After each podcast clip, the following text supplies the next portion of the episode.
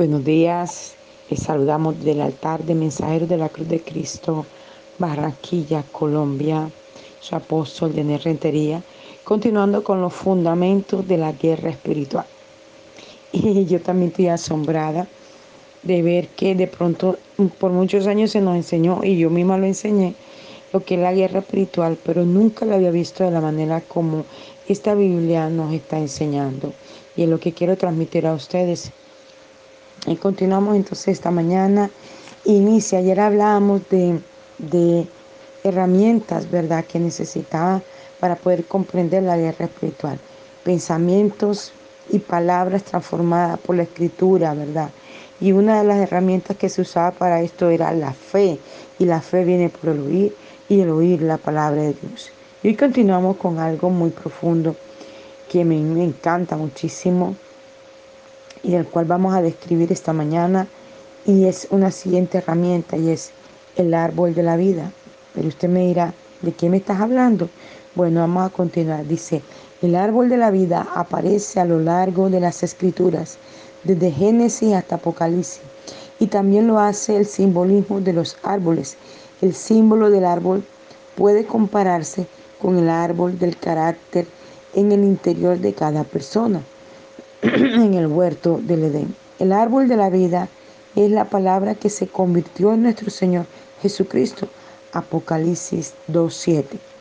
La historia de Dios y el hombre y del cielo y la tierra culmina en la visión del gran árbol de la vida en Apocalipsis 11, 1 y 2. Vemos sin lugar a duda que el árbol de la vida es nuestro Señor Jesucristo su carácter y los frutos de su naturaleza. Nosotros nos hemos convertido en sus hojas para la sanidad de las naciones. La promesa es que el carácter es el carácter de Él. Se convertirá en nuestro carácter y Él sanará a otros por medio de nosotros. Y esto es tremendo.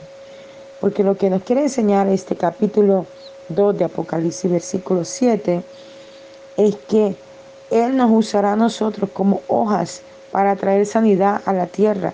Seremos ese instrumento que Él nos va a usar para sanar a las personas. Amén. Dice, Adán podía comer libremente de cualquier árbol del huerto, excepto del árbol del conocimiento del bien y del mal. Eso significa que antes de que el pecado se lo evitase, él tenía libertad de participar del árbol de la vida. Habían dos árboles en el Edén, el árbol de la vida y el árbol del bien y del mal. Sigue diciendo,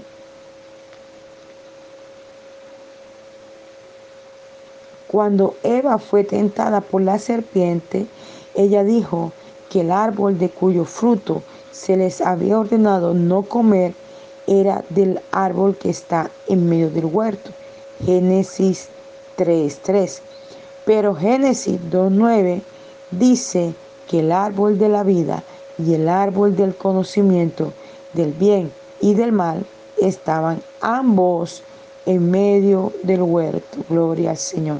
Ambos árboles estaban allí sembraditos en medio de todos los árboles que existían en el huerto. Eva confundió tanto el mandamiento que no sabía de qué árbol realmente tenía prohibido comer. Esto significa que ella no se había estado alimentando de donde debería, del Señor Jesucristo. Tremendo esto. Claro, cuando Satanás la tienta, ella dice, y que el Señor nos dijo que no debemos comer del árbol que está en el huerto. Ella era tal su confusión y así nos pasa a todos. Eh, oramos, leemos la escritura, pero realmente no nos estamos alimentando como debiéramos para que esa palabra se haga rema a nuestra vida y traiga el alimento adecuado, indicado. Y era lo que le pasaba a Eva. no tenía claro, no tenía claro. Y muchas veces pasa, yo veo gente que viene a la iglesia y luego van al brujo. Vienen a la iglesia y luego se leen las cartas. Vienen a la iglesia y bueno, hacen un sinnúmero de cosas, ¿verdad? Porque no tienen claro, no hay claridad en su mente de lo que es el reino de los cielos, de lo que es el sacrificio de la cruz que hizo Cristo por cada uno de nosotros, lo que es la liberación, lo que es la santidad, lo que es la la verdad de Cristo en la cruz, lo que es el regalo inmerecido de salvación. No hay claridad. Se viene a la iglesia solo porque necesito una respuesta de Dios, necesito que me sane, que me liberte, que me libere, que haga esto, lo otro, lo otro, que transforme a mi marido, a mi hijo. Pero no hay una claridad que buscamos a Cristo, no por lo que Cristo nos puede dar, sino por lo que Él es. Y cuando entendemos lo que Él es, la manifestación de su amor en nosotros, entonces vienen todas esas cosas que tú y yo necesitamos. Bendito sea su nombre. Entonces dice, debido a que no había sido alimentado por la fuente de vida, su espíritu se había vuelto vulnerable al engaño. Mira esto, tremendo. Como Eva no se estaba alimentando del árbol correcto, entonces se volvió vulnerable al engaño. Y eso es lo que le pasa al pueblo de Dios. Cuando no se alimenta de la fuente correcta, entonces se vuelve vulnerable y cualquier doctrina, cualquier viento de doctrina viene y le engaña. La escritura dice, y dicen, allá están, entonces aparece un árbol brotando agua y dicen, esas son las lágrimas de Jesús y la gente va y adora al árbol.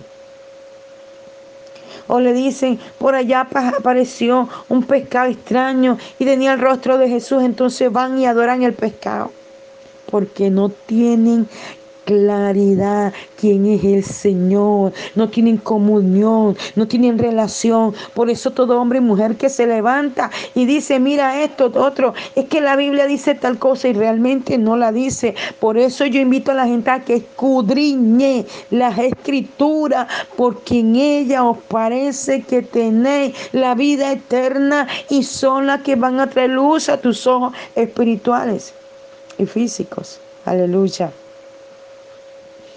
Y sigue diciendo la palabra del Señor, ¿verdad? Dice, no cometa el mismo error. Asegúrese de estar alimentándose del carácter y la vida que pueden encontrarse en nuestra relación con nuestro Salvador Jesucristo. Tenemos que asegurarnos todos los días de nuestra vida de tener una relación con Dios para estarnos alimentando de la fuente adecuada, para que cualquiera que venga con cualquier viento de doctrina, tú le puedas decir, espérate, aquí la palabra de Dios dice esto. Mi árbol con el cual yo me alimento es la palabra del Señor. Y la palabra del Señor dice esto y esto. Por tanto, lo que tú estás enseñando es incorrecto. Ayer hablábamos de Not, ¿verdad? Y decíamos que Not era un hombre que daba una palabra fuerte pero contundente. Y muchos por eso no se hicieron amigos de Not, porque no iba en contra del pecado. Dice, Eva cayó en pecado y el error porque no se había estado alimentando del árbol de la vida. De ese error heredamos nuestra tendencia a alimentarnos en cualquier otro lugar excepto en Jesús. Mira, esto tan tremendo. Heredamos un error de Eva y hoy en el nombre de Jesús renunciamos a todo error, a toda doctrina falsa, a todo lo que heredamos de Eva, porque Eva nos estaba alimentando del árbol correcto, del árbol de la vida, se estaba alimentando era del árbol del bien y del mal. Pero hoy decidimos alimentarnos del árbol de la vida que trae instrucción, que trae revelación, que trae ciencia, que trae conocimiento. Aleluya. ¿Quién no ha batallado por mantener su mente en el camino? Casi cada vez que intentamos orar, leer la palabra, hacer un devocional, Siempre el enemigo va a intentar atacarnos. ¿Quién en algún momento no ha batallado para permanecer despierto mientras leía el libro más emocionante de todos los libros, la Biblia. ¿Quién no quiere mantenerse leyendo y aprendiendo más? Y viene el diablo y lo sopla y le produce sueño y tiene que cerrar la Biblia porque tiene sueño y de pronto pum, se va el sueño y prende la televisión y se pone a ver la película más larga de esta tierra. Pero cuando estaba leyendo la Biblia, el diablo le produjo sueño. Todos hemos sido atacados con esto. Pero cuando tenemos claro quiénes somos en el Señor y el poder que nos ha dado, tenemos que decirle, mira, diablo, te vas en el nombre de Jesús, porque yo voy a leer primero mi palabra. Yo primero voy a orar. Yo primero voy a tener comunión con mi Dios y después lo demás. Bendito sea su nombre. Esto es guerra espiritual, mi hermano. Esto es guerra espiritual. Bendito sea su nombre. ¿Quién no ha descubierto que su mente vagaba durante las oraciones de intercesión? Bendito sea su nombre. Esto es guerra, hermano. Esto es guerra espiritual. ¿Quién cuando está orando de pronto el pensamiento se le va para otra cosa? No termina la oración, está orando por Pedrito. Señor, mira Pedrito, mira su casa. Y de pronto termina, oye, mira Juan. Ay, Señor, mira el carro aquí. Ay, Señor, mira lo que pasó allá.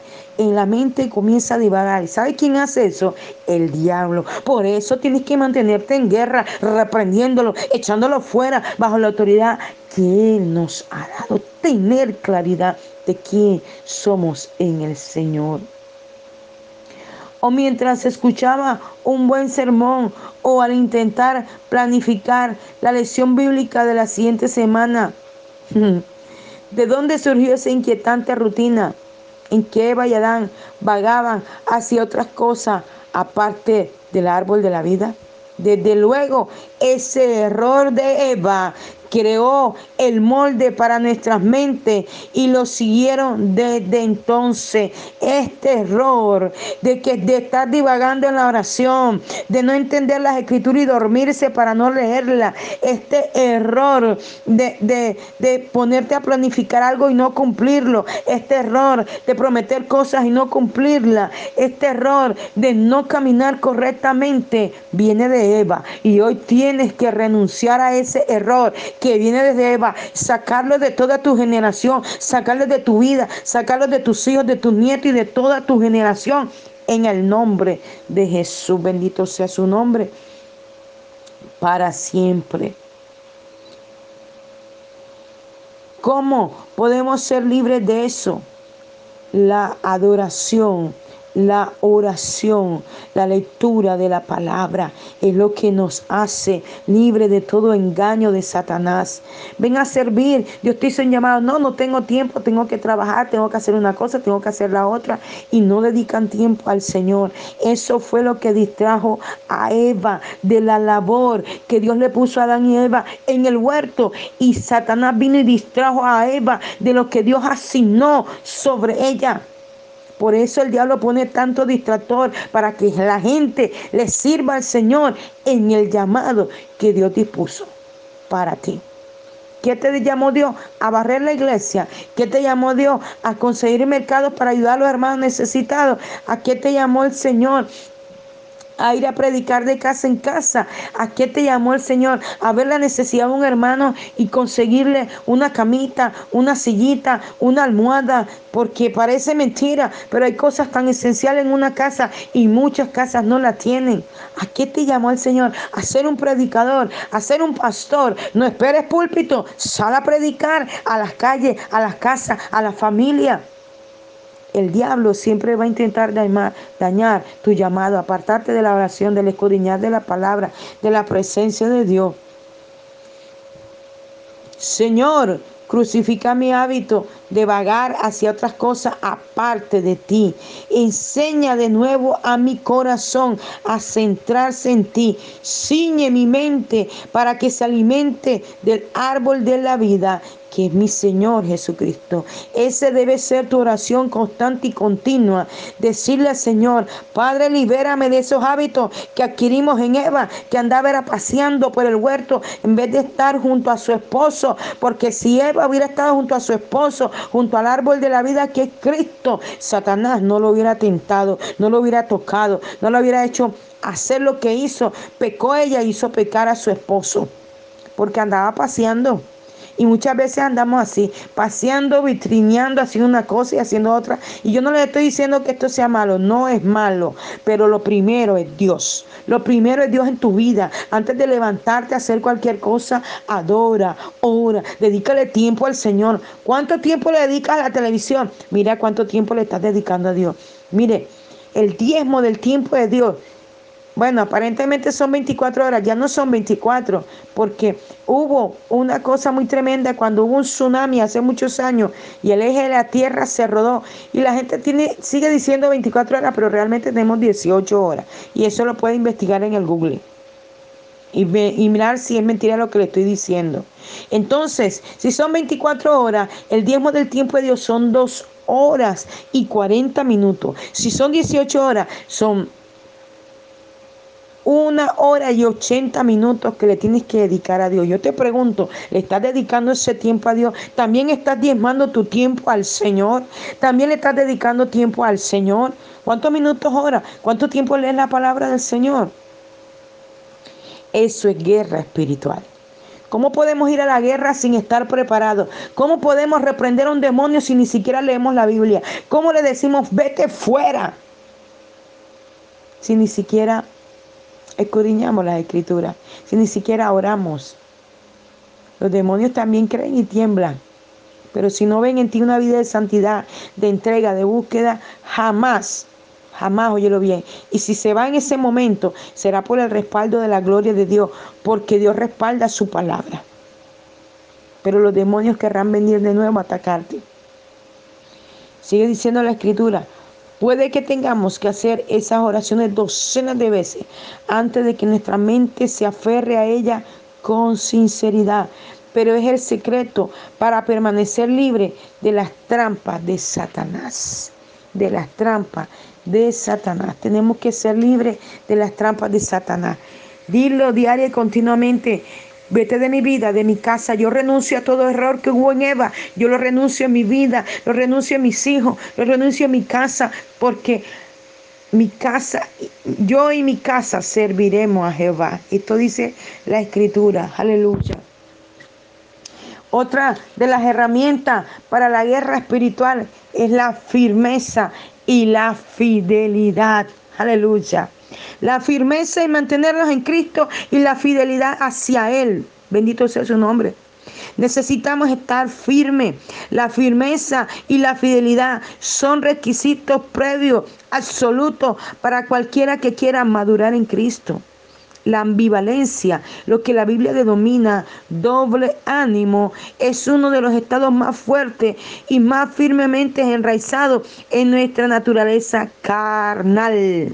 Somos ambivalentes. La ambivalencia es aquella que dice, hoy voy para la iglesia y llega el amigo y le dice, no vamos a tomar una cervecita. Ah, bueno, vamos. Y se va con el amigo y no va para la iglesia.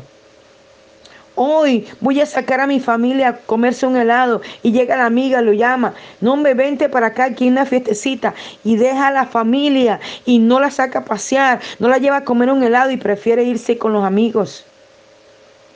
La ambivalencia es un pecado peligroso, es una herramienta de Satanás poderosa para hacerte flaquear y para hacerte ayudarte a no mantenerte en la presencia de Dios, a no mantenerte en el llamado de Dios, a no mantenerte en lo que Dios dijo que tú eras. La ambivalencia es algo terrible. Por eso la ambivalencia tienes que renunciar a ella, al doble ánimo, al doble ánimo. hoy soy una cosa, mañana la otra. Hoy digo una cosa, mañana la otra. Hoy prometo una cosa, mañana la otra. Eso es pecado. La Biblia dice, el que sabe hacer lo bueno y no lo hace, le es contado por pecado. La ambivalencia es pecado y lo tenemos que sacar de nosotros y echarlo fuera en el nombre de Jesús. Debemos ganar la guerra por la renovación de nuestra mente en este campo de batalla y olvidarnos y no olvidarnos de una fe vital y victoriosa. La respuesta no podía ser más sencilla. Simplemente ore, declare la palabra, tome la palabra, mi hermano. Romano 12.1 dice, renovado por medio de la renovación de vuestro entendimiento para que comprobéis cuál sea la buena voluntad de Dios. La palabra de Dios es lo que te va a mantener firme y fiel, sin fluctuar, sin ser como las ondas del mar que van y vienen, van y vienen. Hoy soy cristiano, mañana no, hoy soy cristiano, mañana no.